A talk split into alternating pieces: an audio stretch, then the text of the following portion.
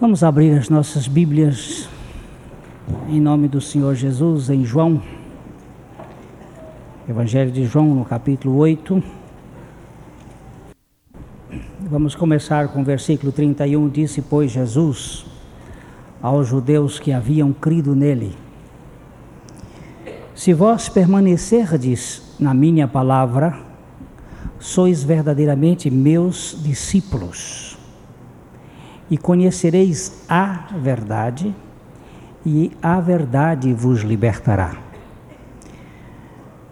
Responderam-lhe: Somos descendência de Abraão e jamais fomos escravo de alguém, como dizes tu, sereis livres.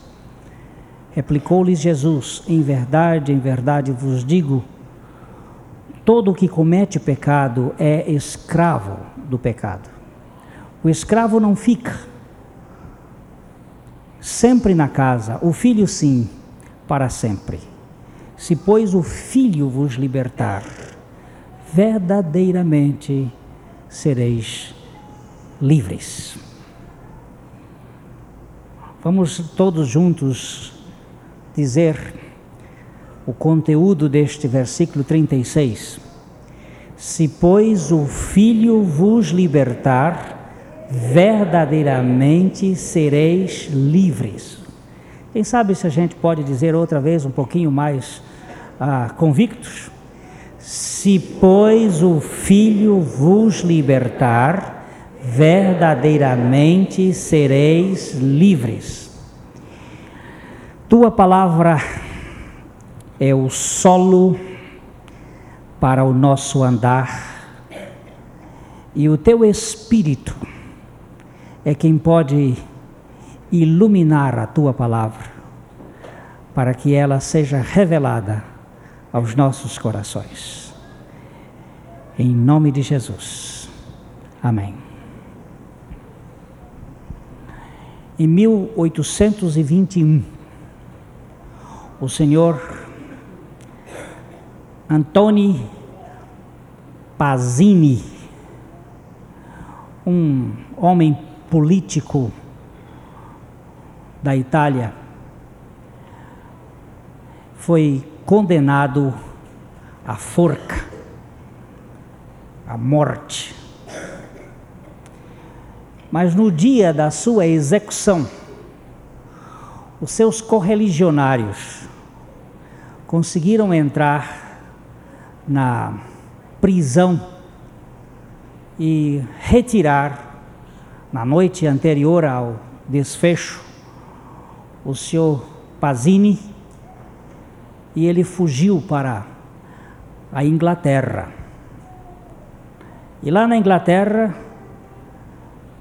um homem de bom preparo intelectual e de uma boa postura e posição política, acabou recebendo um emprego no Museu britânico, onde exerceu a função por muito tempo, chegando a receber um título de nobreza. Mas um dia ele ficou assim um tanto intrigado com a presença de dois diplomatas italianos que chegaram com uma intimação, no mínimo, esquisita. Eles vieram cobrar do senhor Pazini duas contas. Uma pelo custo da construção do patíbulo que deveria ser, ter sido usado para o enforcamento dele, e o outro pelos altos preços que foram pagos ao carrasco que deveria enforcá-lo. É curiosa a história, como é que um homem que vai ser enforcado devesse pagar os custos da sua própria forca e o, o salário do carrasco. É um fato interessante e intrigante. Muita gente vive neste mundo sob a pressão de uma escravatura invisível, onde os diplomatas deste sistema escravocrata sutilmente apresentam contas de culpa à mente. Quanta gente poderia estar vivendo uma vida, no mínimo, suficientemente confortável no seu coração, mas vivem pressionados por alguma coisa semelhante àquilo que o jornal Washington Post fez certa ocasião ao ligar para 12 personalidades proeminentes dos Estados Unidos e lançou aquilo que a gente poderia chamar de laço captador.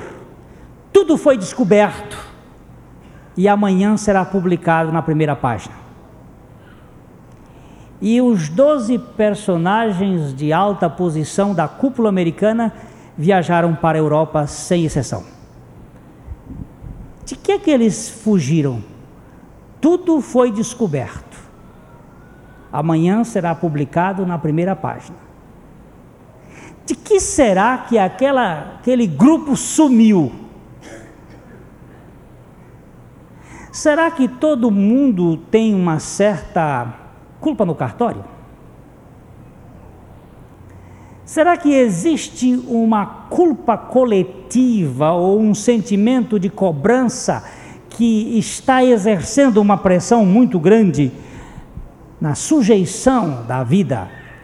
E nós não podemos viver livres, libertos e em plena vigência de uma consciência isentada? O Senhor Jesus Cristo nos chama a atenção aqui sobre este ponto, ele está chamando a atenção para aqueles que haviam crido nele. Veja que o verso 31, Jesus se dirigiu aos judeus que haviam crido nele. E ele colocou uma partícula condicional: se vós. Você crê?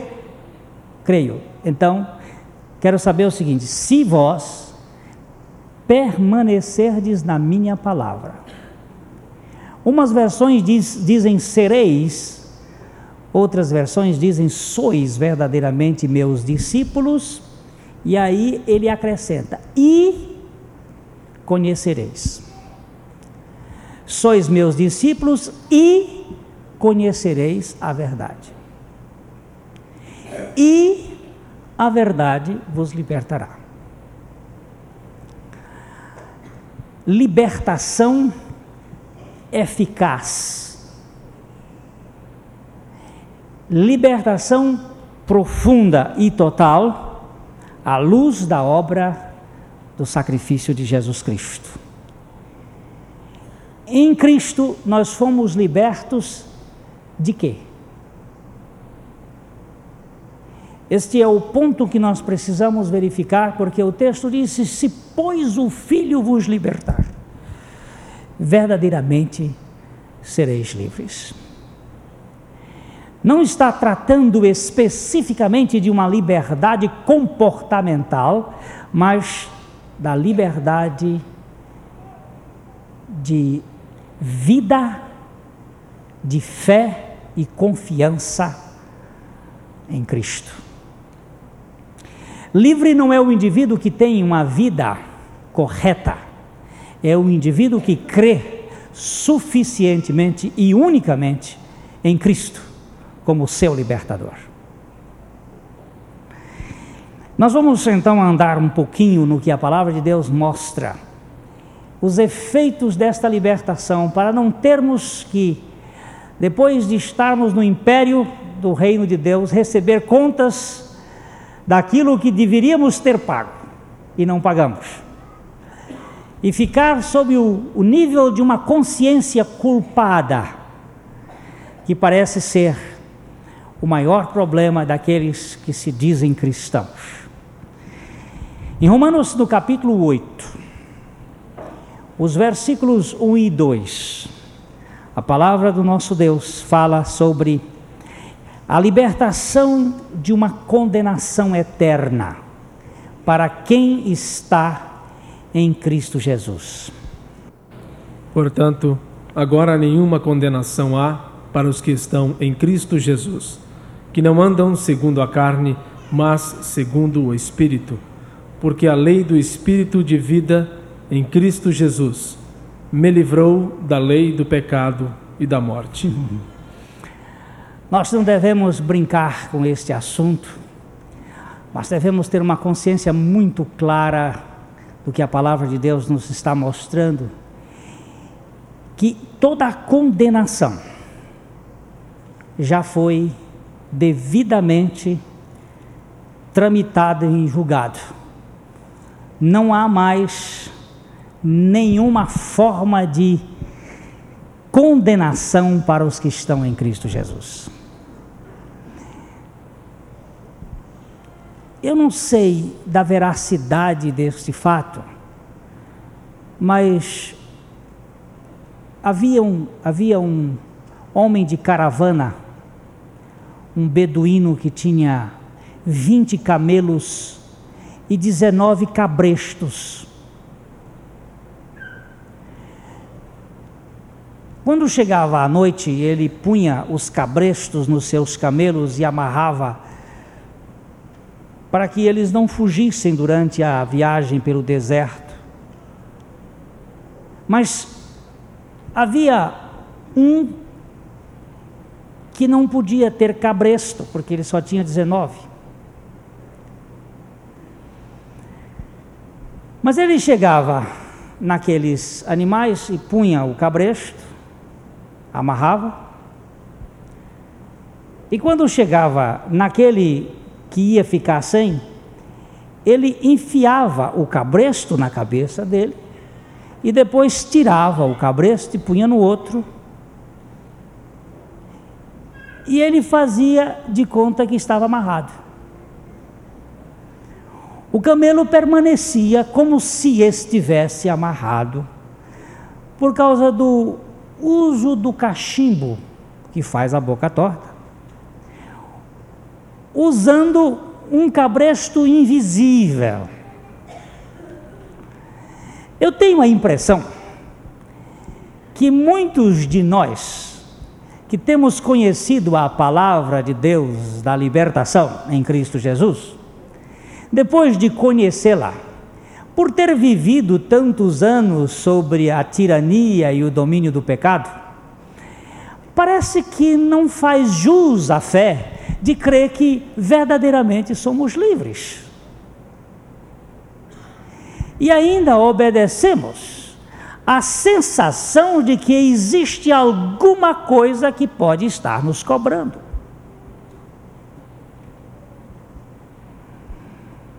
Por que será isto que nós queremos pagar uma conta paga? Porque esta sensação de ainda está faltando alguma coisa. Os que estão em Cristo Jesus, diz a minha Bíblia, talvez a sua também diga, que já não estão debaixo de condenação. Porque tudo foi radicalmente cumprido nele. Então eu posso viver sem os, as cobranças da lei. Por quê? Gálatas capítulo 3, versículo 13, nos mostra que tudo aquilo que a lei imperava em termos de, termos de maldição já foi adequadamente cumprido em Cristo Jesus. Cristo nos resgatou da maldição da lei, fazendo-se maldição por nós porque está escrito: Maldito todo aquele que for pendurado no madeiro. Eu fiquei muito intrigado quando alguém, certa ocasião, veio aqui para que eu orasse em favor da quebra de suas maldições, suplicando-me ser um intercessor para intermediar entre as maldições dela, porque no passado Alguém da família, me parece que o avô, tinha tido casos com as religiões de mistério e foi um alguma coisa como guru e me solicitava, pastor, eu acho que a coisa não está indo bem porque ah, acho que meu pai, meu avô era era qualquer coisa de feiticeiro e eu acho que eu estou trazendo a maldição dele. Meu bem, você já passou pela cruz? Oh, sim. Você crê que você foi crucificado com Cristo? Oh, certamente, não tenho dúvida. E, e você acha que depois da cruz ainda vai passar maldição por o coador de Deus? Ele levou a maldição e nos resgatou.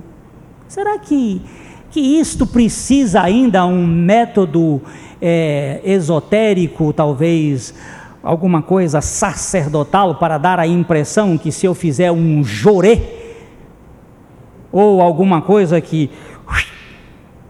o raio da minha mão tenha mais poder do que o poder do sacrifício de Jesus Cristo executado no Calvário? Que pergunta mais idiota, Glênio? Ora, eu creio. E por que você está buscando quebrar a maldição quando a maldição foi quebrada do sacrifício de Jesus? Seria incredulidade, burrice, estupidez ou o que, que eu posso chamar aqui? Ele levou a maldição para me resgatar do poder da maldição. Verdadeiramente sereis livres. O eco desta palavra no meu coração salavanca todas as bases da minha estupidez para mostrar que nele eu tenho um libertador suficientemente eficiente e poderoso para me libertar de toda maldição. Ah, nós temos que orar, porque o Brasil não vai indo muito bem, que temos uma certa crise provocada pela guerra do Paraguai. O que, que é isso? Está aí sendo pregada por gente grande. A guerra do Paraguai, que nós matamos pessoas injustamente. Foi realmente uma guerra injusta, estúpida, que a Argentina, o Uruguai e o Brasil inventaram contra o Paraguai. O Paraguai era a melhor nação naquela ocasião, era a mais próspera nação. E as três aqui juntaram, fizeram um balai de gato aí, pegaram o Paraguai, deram uma surra lá, acabaram com todo mundo. Foi injusto. Agora eu vou ter que levar esta coisa pelo resto. Diz que os espíritos dos paraguaios estão passando o rio de lá para cá, o rio. Como é que chama? O Rio Paraguai? O Rio Paraguai estão passando de barco, não sei como é que eles passam, de lá para cá e estão trazendo maldições. Então, a nossa política não funciona porque há uma pleia de, de espíritos desencarnados sob a influência do general lá, não sei quem, que está fazendo. Que que é isso? Será que eu estou ouvindo bem?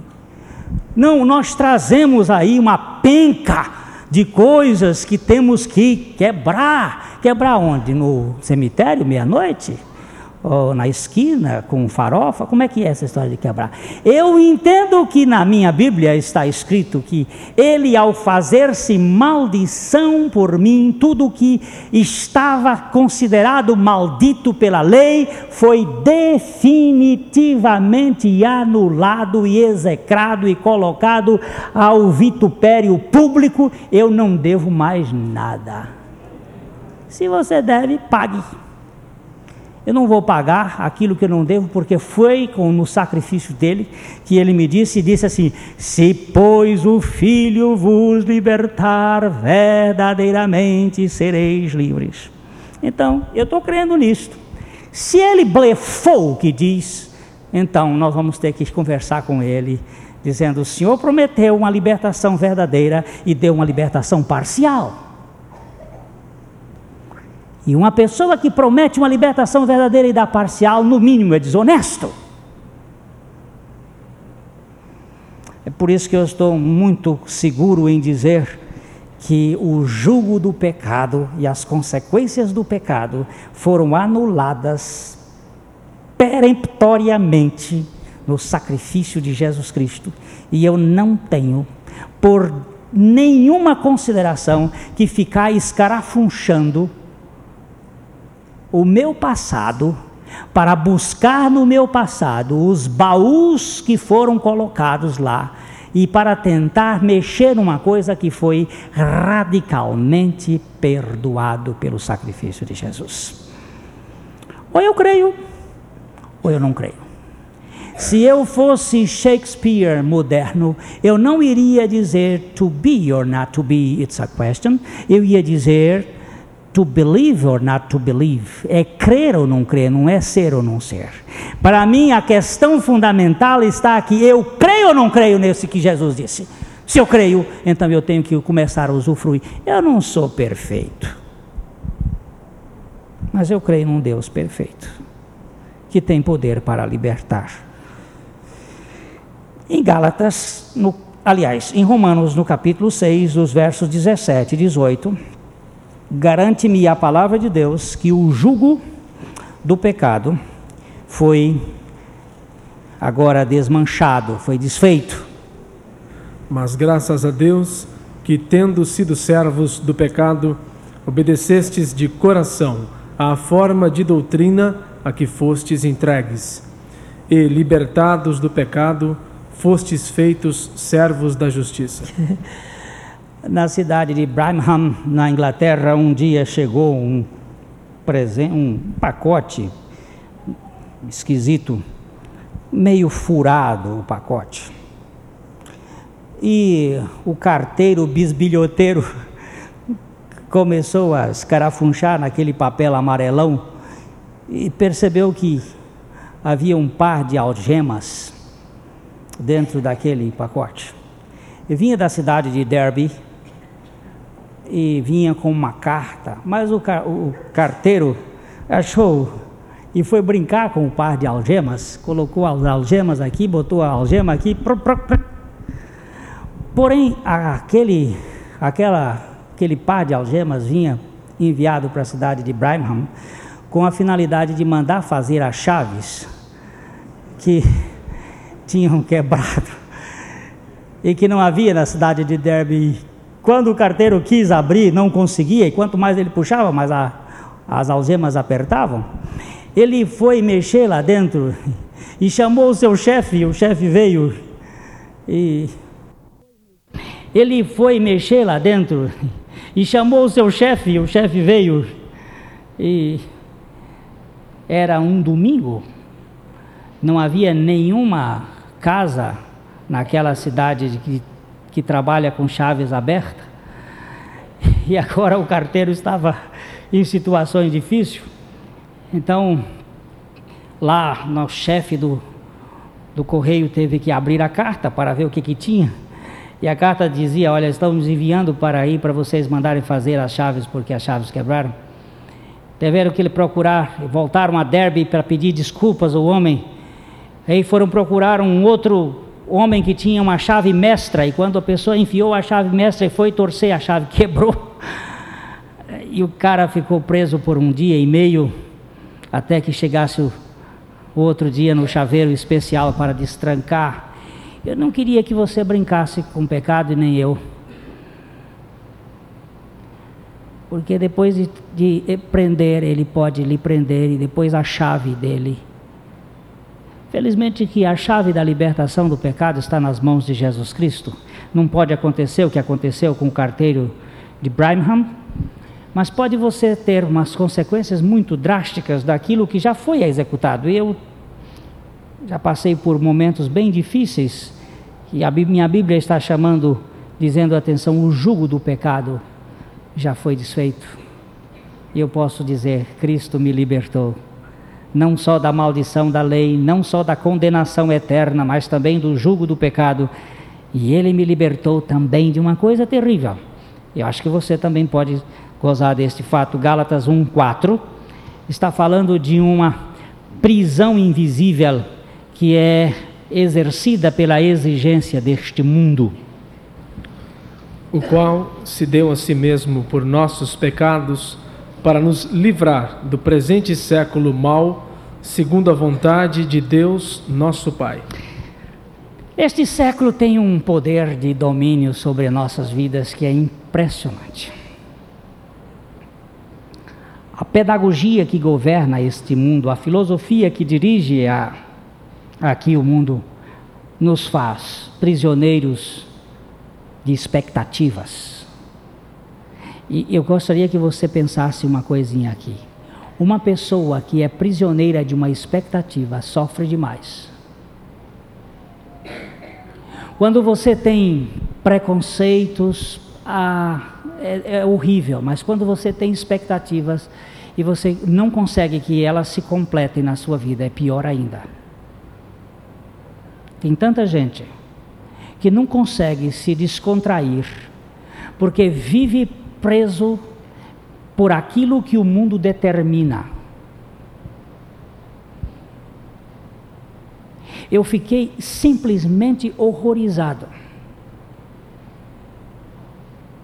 Quando eu ganhei uma Quantum 94 da igreja de presente e alguém chegou para mim, aquele sentimento que corria pelo canto da boca, babando inveja, e disse: Pastor, e o senhor recebeu? Como foi? Só porque eu não tenho, eu não posso admitir que você tenha? A inveja que governa tanta gente que é infeliz, o ciúme que domina subrepticiamente, faz com que você viva numa expectativa de alguma coisa e ela não está acontecendo e você está morrendo de dor de cotovelo. Oh, alma infeliz. Jesus Cristo tem libertação para isto. Libertação para as raízes do profundo do ser. Para tirar de nós as dores da alma e nos fazer pessoas que cantem quando as algemas estão colocadas e os pés estão na masmorra, lá dentro da cidade de Filipos estava um homem liberto que louvava a Deus em meio a circunstâncias desagradáveis. Me chama a atenção ainda uma outro, um outro tipo de poder que é tremendo. Colossenses capítulo 1, versículo 13. Não só o poder da, do mundo, da exigência do mundo, da cobrança do mundo, da expectativa do mundo, mas agora aqui é o poder das trevas. O qual nos tirou da potestade das trevas e nos transportou para o reino do Filho do seu amor. Um sacerdote de uma determinada religião engessou o seu dedo com sebo, enrolou o dedo com sebo e um pavio, levantou o dedo e pôs fogo até queimar a última parte com um sacrifício de ignorância estúpida. Para dar a impressão de que tem uma fé elevadíssima, isso chama-se escravidão, mas escravidão também é aqueles que acendem velas porque são escuros os olhos da sua vida espiritual. Ou aqueles que vivem fazendo qualquer coisa relativa à busca dos poderes esotéricos e transcendentais, porque vivem nas trevas. Ele me tirou do império das trevas, as trevas que cegam, para me colocar num reino do Filho do seu amor, onde eu tenho a liberdade de viver na plenitude deste amor. Quanta gente escravizada pelo ódio rancoroso, magoado, vive procurando gurus ou mestres que lhes dê uma sensação de conforto ou que bajulem os seus sentimentos porque estão em trevas interiores e entrevados no seu andar. Claudicantes e manquejantes vão vivendo esta vida mesquinha, medíocre, doente. Trevas trevas neste país, mas neste país não é só neste país, é em pessoas e pessoas que hoje estão sentadas nesta igreja e que estão vivendo atrás de tantas forças e de tantos poderes e de tantas coisas, inclusive a utilização dos poderes de sua mente. Ele, Cristo, se ele lhe libertar, você será liberto verdadeiramente. E não vai recorrer a pêndulo, não vai recorrer à força hiperestésica, não vai recorrer a clarevidência, não vai recorrer a profetas, não vai recorrer a nada neste mundo que não seja a luz da verdade de Deus revelada na Sua palavra. Mas tem outra gente, outras pessoas escravas, escrava do pavor da morte Hebreus capítulo 2, verso 15, trata de uma forma, de um medo, de uma patologia que dirige tanta gente. Outro dia, quando falava sobre esse assunto, uma senhora disse: Pastor Glenn, eu tenho pavor da morte, eu tenho pavor da morte.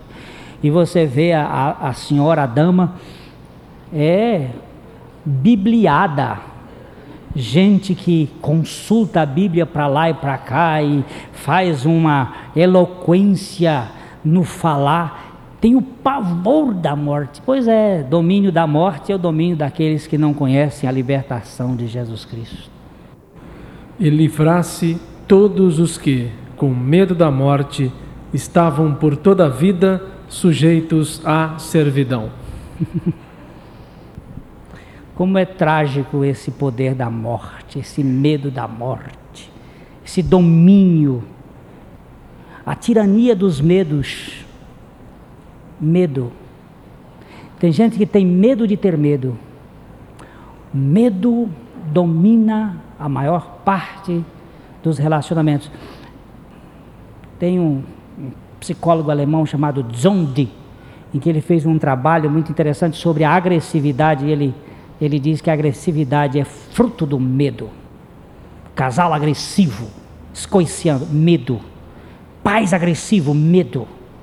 Medo da opinião, medo de ser rejeitado, medo de ser uh, esquecido, medo. O medo faz o indivíduo ficar feito. Quando você encosta perto de um cachorro, principalmente você coloca um gato perto de um cachorro que está comendo, ele rosna, com medo de perder o bocado. Quando bate no carro, o sujeito sai. Ah, outro dia disseram assim: Olha, pastor Glênio, fiquei horrorizado com o pastor Glênio. Houve uma batida de carro aí na cidade. E, e, o camarada não tinha nem culpa, bateu no carro do pastor Glênio e ele saiu do carro e saiu dando tapa na, na pessoa e deu uns murros. Ah, ah, pastor Glênio fez isso? Fez, fez. Não, não é possível, não acredito que esse homem tenha feito isso. Não era ele sim, meu pai conhece e viu que era ele. Não é possível. Pergunta, pastor Glênio, o senhor teve acidente? Não, não tive nenhum acidente. O senhor no carro, seu carro não bateu? Não. Aí disse, não, olha, não foi o pastor Glênio. Não foi o pastor Glênio? Não, não foi ele. Ele não saía bater. Ele não vai bater em ninguém. Se bater no carro dele, ele no mínimo vai chamar o trânsito. Mas se bater em ninguém, ele não vai bater. Não. Diz, então devia ser um dos paranaguás, porque... Era um deles. Aí a pessoa me contou, eu digo, não, também não foi não, nenhum dos Paranaguás bateu o carro com ninguém, não teve ninguém. Mas as pessoas. Mas é, o problema é o seguinte, quando toca no que é meu, eu também tenho que revidar. Pelo menos dar um pontapé. Né? É o medo de perder que faz isto. Os temores. Nós temos aqui na palavra de Deus, falando do Salmo 37, 34, 4, que Deus nos livra o Senhor nos livra dos nossos temores, para que nós não sejamos tão escravos. Busquei ao Senhor e ele me respondeu. Livrou-me de todos os meus temores. De todos os meus medos. Busquei a Ele, Ele me livrou de todos os meus temores. Não preciso ter medo da morte, mas também não preciso ficar preocupado em perder as coisas. Ele é o Deus que livra, livra da condenação eterna, livra da maldição da lei, livra do jugo do pecado, livra do perverso mundo que nos domina, livra do poder das trevas, livra das, da, do pavor da morte, livra da tirania dos medos, mas livra de uma outra coisa que está matando muita gente. Provérbios capítulo 11. O justo é libertado da angústia, e vem o ímpio para o seu lugar. é Deus, parece que. Olha, eu liberto o justo da angústia, e você vai ficar no lugar dele para sofrer. O angustiado é o ímpio, coitado. Fica debaixo de uma canga tão pesada, o peso da angústia. A preocupação é o ladrão invisível que está escondido atrás do fato, da circunstância, do medo das pessoas ou do medo de perder as coisas. Ladrão terrível. Diminui o fluxo sanguíneo, altera o metabolismo orgânico, tira a sensatez do pensamento e a pessoa fica numa grade que não pode mexer, preso pela invisibilidade da angústia. A angústia paralisa. Eu conheço muitas pessoas que são paralíticas, não como anésia. Anésia está ali sentadinha numa cadeira de rodas. A paralisia dela é consequência de um acidente de automóvel. Paralisou-a fisicamente, mas é uma mulher liberta e pronta para amar ainda que frágil e fraca. Mas eu conheço muita gente dentro deste auditório aqui que está paralítico emocionalmente, que não consegue ter uma emoção saudável de amor, porque vive paralisado pela angústia que está no seu coração, buscando aceitação, condenando comportamentos, sendo radical na sua vida como se fosse juízes e não réus.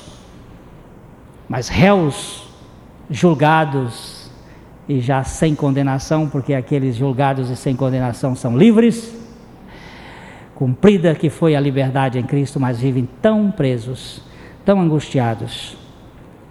É verdade que somos atribulados, como diz a palavra de Deus em 2 Coríntios capítulo 4, verso 8, sempre sempre atribulados, porém não. Olha essa expressão linda que está aí.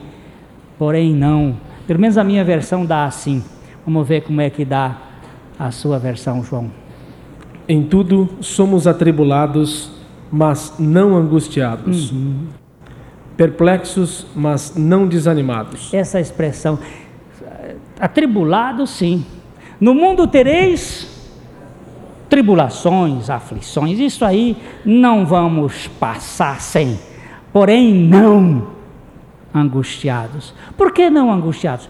Porque a vida dele nos satisfaz, nos sustenta, nos capacita. Quantas vezes meu coraçãozinho está atribulado? Eu sinto que eu estou tão, tão frágil, tão cansado. Ainda hoje à noite eu estava sentado ali, disse para pai, tivesse outro para ir no meu lugar hoje aí falar, seria tão bom que eu estou tão cansadinho. Falei com ele bem carinhoso, mas ele disse: A minha graça te basta. Tá bom, pai. Deixa para amanhã. Amanhã eu vou ter mais trabalho para descansar. Então vamos lá. Tribulado, sim, não angustiado, porque ele liberta da angústia o justo. E tem mais uma liberdade que eu quero deixar para vocês aqui do Gálatas 2:20, muito boa esta liberdade. Esta liberdade aí do, do, do miserável deste ego. Já estou crucificado com Cristo e vivo, não mais eu, mas Cristo vive em mim. E a vida que agora vivo na carne, vivo-a na fé do Filho de Deus, o qual me amou e se entregou a si mesmo por mim. Mamãe, eu ganhei eu ganhei lá do Senhor, daquele pomar, uma cesta cheia de maçãs. Minha filha, e onde estão as outras maçãs, se a cesta estava cheia? Ah, eu dei para a menina lá da rua, aquela menina. Qual a menina? A, a Patrícia. E por que, que você deu para Patrícia? Porque ela não gosta de mim ela me bate muito. E por que, que você deu para ela? Eu disse para ela saber que eu a amo. Ela precisa saber que que eu não tenho mágoas dela. Minha filha, e onde você aprendeu isto? Eu aprendi isto com Jesus Cristo. Ele nunca devolveu as pessoas que odiavam na mesma moeda, mamãe. Menina, quem será esta menina que dá parte das maçãs àquele que não gosta dele? Será que esta menina já conheceu o libertador? Parece que sim. Mas eu quero só terminar para vocês não ficarem tão cansados quanto eu estava. Com 1 Tessalonicenses capítulo 1, verso 10, que ele vai nos livrar, porque ele nos livrou da condenação eterna e nos livrou da maldição da lei, e nos livrou do jugo do pecado, e nos livrou deste mundo perverso, e nos livrou dos poderes das trevas, e nos livrou do pavor da morte, e nos livrou da tirania dos temores, e nos livrou da força da angústia, e nos livrou do nosso ego, ego, ego terrível que nos mata e nos dá uma vida em Cristo, Ele também vai nos livrar. Aí não é nos livrou, mas Ele vai nos livrar da ira futura. E esperar dos céus a seu Filho, a quem ressuscitou dentre os mortos, a saber, Jesus, que nos livra da ira futura. A ira futura é o tempo da grande tribulação em que a terra vai passar pelo julgamento de Deus. Mas quem já foi julgado na cruz com Cristo, já não tem mais condenação. Quem foi julgado na cruz em Cristo já não tem mais maldição sobre si nem o jugo do pecado pode estar do, dominando, nem as expectativas do mundo podem exercer tal pressão que ele não possa viver em liberdade, nem os poderes da, das trevas o angustiam, nem o pavor da morte o paralisa, nem a tirania dos temores o deixa estático, nem a força da angústia, nem o domínio do ego. Estes que foram libertos serão libertados daquele tremendo momento que para mim não tarda. Nós estamos vivendo nos momentos finais da história da humanidade. Isto é a minha expectativa, ou minha observação. Só quero dizer o seguinte: quando Deus foi julgar o mundo no tempo de Noé, ele deu 100 anos para Noé construir a arca e estabeleceu, depois que a arca foi construída, e, a, e Noé entrou sete dias de lambuja, ou seja, a prorrogação. Quando o povo de Israel entrou na terra prometida, na terra de, do Egito, era para ficar 400 anos, ficou 430, e esse tempo é chamado tempo da prorrogação. Ele era para ficar 400, mas por outras razões, Deus, por causa da longanimidade dele para com todos, não querendo que ninguém pereça, eu, a minha expectativa, a minha observação é que nós já temos o tempo final do jogo, já está. E agora é que é, nós estamos neste novo futebol que é de tempo corrido, dá mais tempo, não é só do tempo do relógio. Nós estamos aí no finalzinho. Agora, quem não quiser passar por esta grande tribulação, só tem um jeito: é nascer de novo. E só tem um jeito para nascer de novo: é clamar a Deus por misericórdia. Tem misericórdia de mim, ó Deus. Tem misericórdia de mim, ó Deus. Tem misericórdia de mim, ó Deus, que sou pecador. E transforma a minha vida eu não quero ser um religioso da igreja batista, nem quero ser um católico encardido, nem quero ser um, um presbiteriano de qualquer forma, não quero eu quero ser uma nova criatura em Cristo Jesus. Tem misericórdia de mim, ó oh Deus. Livra-me de mim mesmo. Tem misericórdia de mim. Porque se o Filho vos libertar, verdadeiramente sereis livres. Agora passe isto para uma forma mais assim categórica. Desde que o Filho me libertou, verdadeiramente estou livre. Amém.